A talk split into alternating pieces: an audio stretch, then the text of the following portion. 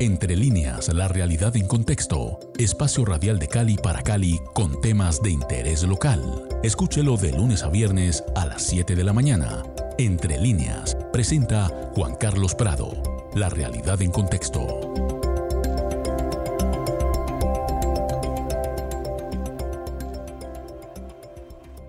Muy buenos días amigos de Javerian Estéreo Cali 107.5 FM. Soy Juan Carlos Prado y estamos empezando Entre líneas, la realidad en contexto.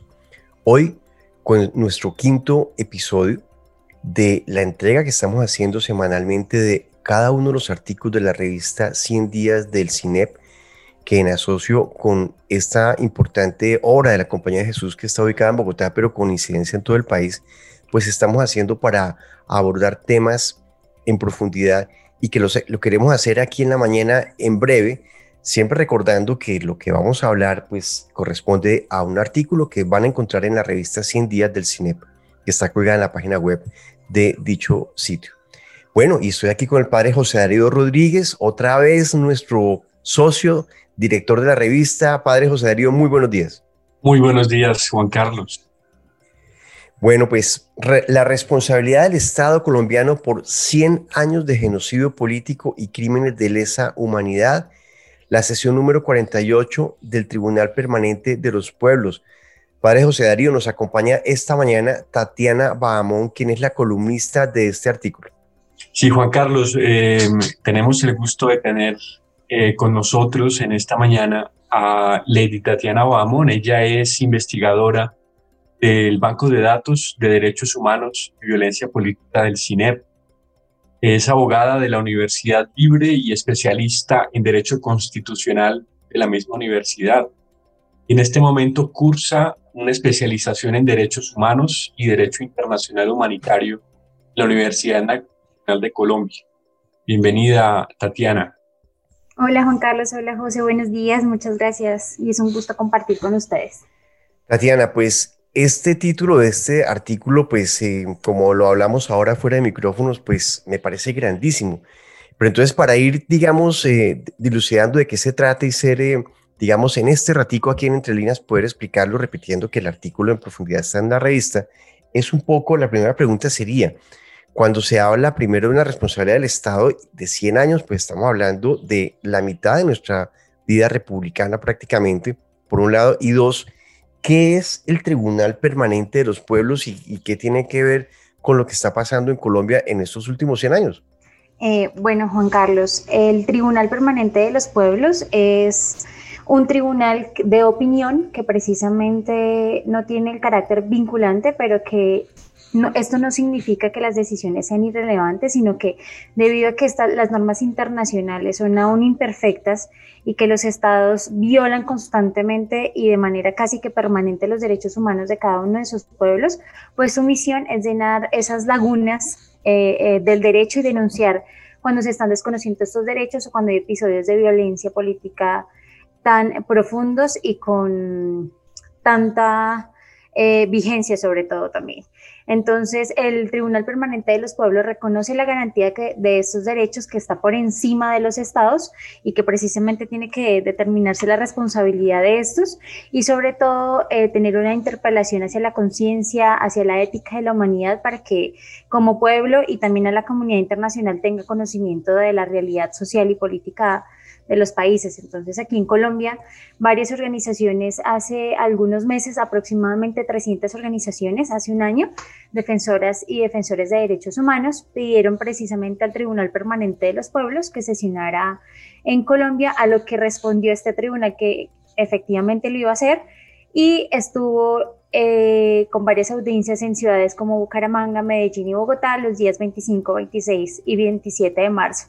para juzgar al Estado en un, como dice, bueno, como dice el título del artículo, eh, por el genocidio político contra amplios sectores de la oposición en los últimos 100 años. Entonces, lo que pretende el, el TPP, que es el Tribunal Permanente en esta sesión, es hacer todo un análisis de contexto de genocidio político en este último siglo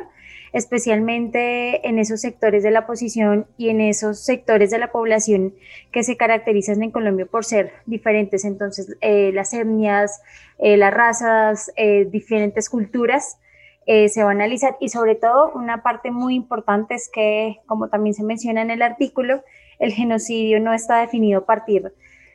de esa persecución a las ideologías políticas. Entonces el TPP también lo que quiere es eso, ¿no? Eh, presentar el genocidio cuando eh, va en contra de la población que tiene una ideología política y social diferente. Tatiana, en, esta, en, este, tu artículo nos hablas, o nos hablas de la sesión número 48 del Tribunal Permanente de los Pueblos, y de esas 48 sesiones, dos han tenido lugar en Colombia. ¿Sobre qué trataron esas, en esas dos ocasiones em, en este tribunal? Y, y, en esas otras sesiones que ocurrieron en, diversos lugares del mundo, ¿sobre qué temas también eh, ha trabajado este tribunal?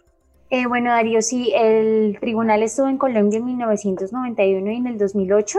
y en la primera ocasión analizó la situación de los pueblos latinoamericanos que habían estado expuestos durante largos periodos de tiempo a las violaciones de derechos humanos eh, mediante diferentes ejercicios de documentación de casos de crímenes de lesa humanidad y sobre todo para dar cuenta de esos mecanismos e instancias de impunidad no solo en Colombia sino en Latinoamérica. Entonces estableció esas rupturas y continuidades eh, de violación de los derechos humanos con una con un patrón clave que era la influencia de Estados Unidos en graves violaciones a los derechos y sobre todo la imposición de un sistema económico. Y adicionalmente en el 2008 el tribunal también estuvo en Colombia y realizó un análisis de la relación entre las empresas transnacionales y los derechos de los pueblos en Colombia. Y en esta sentencia determinó el patrón que hubo eh, de vinculación entre el Estado colombiano y la actuación de grupos paramilitares en el desplazamiento forzado, eh, específicamente como herramienta de victimización para la apropiación y despojo de tierras. Entonces aquí el tribunal identifica a Colombia como un verdadero, y lo dice así en su sentencia, laboratorio político institucional, donde los intereses de los actores económicos nacionales e internacionales son defendidos a través del abandono y el despojo de tierras a las víctimas por parte del Estado. Entonces, bueno, aquí habla sobre todo, pone, resalta la dualidad social que hay en Colombia, pues persiste, que es la monopolización de los poderes económicos, políticos, culturales por una minoría y la existencia de la injusticia social que impera desde el periodo de la colonia y que se, que se ha profundizado en este periodo neoliberal. Entonces, estas han sido las dos anteriores. El tribunal, además, en sus otras sentencias hace análisis em, sociales y también económicos en distintos países en el mundo. Eh, pone énfasis y como la lupa claramente en el Fondo Monetario Internacional y, todo lo que, lo que ha generado a nivel mundial. Tatiana, cuando pues uno lee el artículo, pues es un contexto de las últimas décadas. Normalmente con la memoria cortoplacista que tenemos los colombianos, pues uno tiene eh, la cabeza y la memoria ocupada en lo más reciente, en lo que está pasando recientemente. Pero aquí se está hablando de una digamos, eh, de, habla un genocidio de 100 años, en primer lugar, o sea, muchas décadas, y segundo, de una violencia estructural. Es decir, estamos, eh, no, sé, no, resisto pensar en la última frase de 100 años de soledad, si es que estamos condenados a 100 años de soledad y no hay una segunda oportunidad sobre la tierra, más o menos dice la última, la última frase del libro de García Márquez. Entonces, eh, ¿qué se puede decir de, de, esta, de, este análisis de estas, de estas décadas y de esa violencia estructural. Sí, Juan Carlos, de hecho el, texto también inicia con una frase de Alfredo Molano del libro de Alomo de Mula, que, que, para mí es muy significativo ya que habla de que él tiene la imagen de 200 soldados en una loma en donde están abrigados, eh, muy armados, y en el otro lado de la loma están 20 familias campesinas eh, ejerciendo labores de agricultura, entonces, como que él se pregunta, 50 años de muertos para tener este desconsolado resultado, y es que sí, es, es verdad, la, la, violencia estructural ha sido enmarcada por distintos eh, periodos de tiempo. Está desde la violencia bipartidista, eh, después continuamos con la expansión guerrillera y por lo tanto la respuesta eh, paramilitar y posteriormente la recuperación del monopolio de la fuerza del Estado. Estos ciclos de violencia han generado un número indefinido de víctimas y hacen que la tierra y sea el eje central de la problemática. Entonces, lo que pretende esta sentencia, y, es lo que ha enunciado el Tribunal Permanente, es lograr establecer esas causas iniciales del por qué seguimos y continuamos en una violencia tan enmarcada, porque cada vez resultan creándose nuevos grupos armados, economías ilegales que perpetúan eh, la violencia política en nuestro país y que por lo tanto, como bien dices, esa memoria a corto plazo no, pues nos permite más bien reconocer la verdad de nuestros hechos y reivindicar a quienes no se les ha reconocido en su grado más mínimo, sobre todo reclamando al Estado la garantía y el cumplimiento. Además que una característica especial en Colombia es que las víctimas eh, de conflicto armado tienen, tienen condiciones y circunstancias anteriores a ellas que también eh, perpetúan este ciclo de, pobreza, de marginalidad, de indiferencia y de desigualdad. Entonces, toda esta violencia estructural es transversal a cada una de las circunstancias en las que estamos viviendo actualmente en el contexto de conflicto armado aún y persistente y sobre todo con diferentes actores que ya no es posible identificar su naturaleza su significación de manera tan simple como era antes. Está... Eh, José eh, Darío, adelante. Tatiana, tú nos, nos contaste hace un momento que el Tribunal Permanente de los Pueblos no tiene un carácter vinculante. Sin embargo, emite una, una sentencia, ¿verdad? Y la, las dos preguntas que yo tendría son, eh, ¿para cuándo se espera aproximadamente que esta sentencia eh, se emita? ¿Y cuál es el impacto que, que esta sentencia del Tribunal Permanente de los Pueblos puede tener dentro del, del contexto social y político colombiano. Bueno, José, esta sentencia se espera que esté antes del 15 de junio. Eh, también, como les decía anteriormente, creo que la longitud va a ser bastante amplia debido al análisis que se pretende hacer de 100 años de la historia de la violencia en Colombia. Eh, sí, este tribunal, como les decía, no tiene un carácter vinculante, pero precisamente la idea es juzgar ante la opinión pública y ante la, como le llaman ellos, la conciencia de los pueblos, las atrocidades cometidas por los estados y en este caso el Estado colombiano. Y bueno, yo creo que eh, y considero que el panorama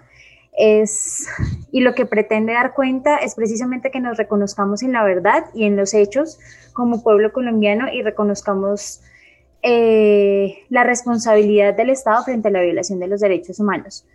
Además de la historia de guerra sucia y de exterminio que se le atribuye al Estado y que se ha consolidado como estrategia para el ataque a los bienes, a personas inocentes y especialmente para generar estrategias de terror, zozobra y alcanzar objetivos militares. Entonces, esta ideología que precisamente se ha marcado durante estos 100 años, que es excluyente y que facilita la creación de grupos de oposición armados y no armados, sino de carácter político, también es una justificación del Estado para poder,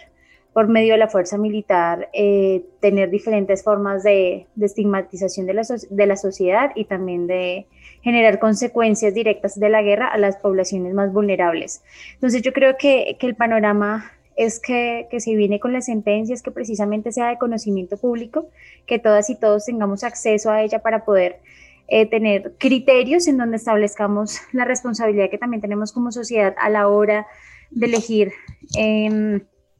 a quienes están en nuestra representación y sobre todo que sumamos que hay muchas personas que son víctimas de la ideología aún, eh, como digo ahí en el texto, que es aún ya trillada de la Guerra Fría, pero que precisamente esto ha generado la negación del conflicto y el desconocimiento de las más de 8 millones de víctimas oficiales y sobre todo otras sin conocer. Y esto genera impunidad y olvido.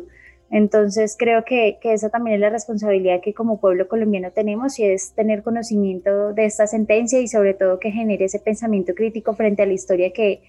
que hoy nos hace ser quienes somos y tener responsabilidad para actuar y exigirle al Estado la garantía de los derechos humanos y sobre todo ya eh, dejar la deslegitimación de ciertos sectores de la población y entendernos como eh, iguales entre la diferencia. Tatiana, em, leía pues que obviamente el Estado fue invitado a estas sesiones que sucedieron eh, recientemente aquí en Colombia hace unas semanas y también leí que no asistió. Entonces, pues sé que no es vinculante, pero sí es de opinión y de alguna manera, pues pienso yo que es simbólico que no haya asistido. Eh, ¿Hay alguna respuesta que se conozca del Estado, o sea, no del gobierno, del Estado, eh, frente a estas análisis y a, y a, estas, digamos, demandas que hace este tribunal? Juan Carlos efectivamente tiene un carácter simbólico pues, eh, porque pues esto lleva a significar que no están de acuerdo con la presencia del TPP y por supuesto no estarán de acuerdo con, con la sentencia emitida por este tribunal. Entonces, eh, creo que es una clara respuesta por parte del Estado de no generar eh, ni apoyo o condiciones también, pues por parte del Estado colombiano, de entender su versión o más que entenderla es escucharla para así tener como los múltiples actores sobre la mesa. Pero no, hasta ahora no se conoce ningún pronunciamiento por parte del Estado colombiano, pero creo y, estoy casi segura que en el momento en que salga la sentencia, pues generarán alguna estrategia de, para no legitimar esta decisión o a quienes estuvieron en el tribunal, porque, bueno, este tribunal se caracteriza en cada sesión por tener a personas expertas, no solo a nivel internacional, sino también en el plano nacional. Ejemplo, en la del 2008 estuvo Gabriel García Márquez como uno de los expertos en, esta sesión anterior. Creo que, va a ser como esa estrategia, ¿no? También atacar eh, las ideologías de quienes estuvieron presentes en estas sesiones o las organizaciones sociales que han sido partícipes en la entrega del informe y de la sentencia. Si hablamos ahí de, perdón, de ideologías, es decir, eh, los hechos y los datos no tienen ideología, pues eso es una opinión muy personal. Es decir, eh, eh, en, ese tribunal se llevan, se llevan digamos, eh, demandas y además se llevan pruebas como en cualquier tribunal y, y eso, pues, creo yo, pues trasciende cualquier ideología que, que se pueda tener eh, de, alguna persona. ¿Cómo, ¿Cómo funciona así por dentro? Sí, estoy totalmente de acuerdo, Juan Carlos. sí, la idea es que precisamente al reunirse en varias ciudades escuchan a expertos nacionales y a las organizaciones de la sociedad civil que entregaron eh, y están entregando informes sobre, mm, bueno, toda esa recopilación de datos que, que, han recogido las organizaciones sociales a lo largo de estos 100 años y esos episodios históricos que han sido fundamentales a la hora de entendernos eh, como nación. Entonces, eh, más o menos funciona así, que se reúnen los expertos con organizaciones sociales, con líderes y lideresas de la región y establecen todo un contexto, además con con documentos, pruebas testimoniales y con un sinnúmero de, mm, de pruebas, precisamente, que también se le denominan así, para construir las sentencias en análisis también de sentencias ya emitidas por tribunales nacionales e internacionales, hace todo un análisis de contexto de las distintas herramientas jurídicas y sociales que, que han recogido las organizaciones y las víctimas y líderes y lideresas en Colombia. Tatiana, entonces estamos expectantes de esa sentencia que, entiendo que saldrá en las próximas semanas o, meses luego de estas sesiones en Colombia. Sí, Juan Carlos, eh, como les decía anteriormente, eh, la sentencia más o menos va a ser entregada el 15 de junio. Eh, creo que también se prolongó el plazo de, de, su entrega por el contexto también que estamos pasando en Colombia del paro nacional y que precisamente corrobora la, hipótesis que tiene este tribunal para la sentencia de la sesión número 48. Entonces, sí estamos como expectantes a la sentencia, sobre todo porque es necesario que como pueblo reconozcamos esa historia y las consecuencias de las graves violaciones sistemáticas del Estado colombiano y reconocernos sus prácticas para así legitimar eh, nuestras acciones frente al reclamo de la garantía de los derechos que como pueblo colombiano tenemos responsabilidad del Estado colombiano por 100 años de genocidio político y crímenes de lesa humanidad. Sesión 48 del Tribunal Permanente de los Pueblos, artículo por Tatiana Bahamón en la revista 100 días, que dirige José Darío Rodríguez en este quinto episodio de este em, secuencia que estamos haciendo con el CINEP eh, hablando de estos artículos. Tatiana, muchísimas gracias por aceptar la invitación aquí a Javeriana Estéreo Cali. Muchísimas gracias Juan Carlos a ti y a José Darío por esta, por esta invitación.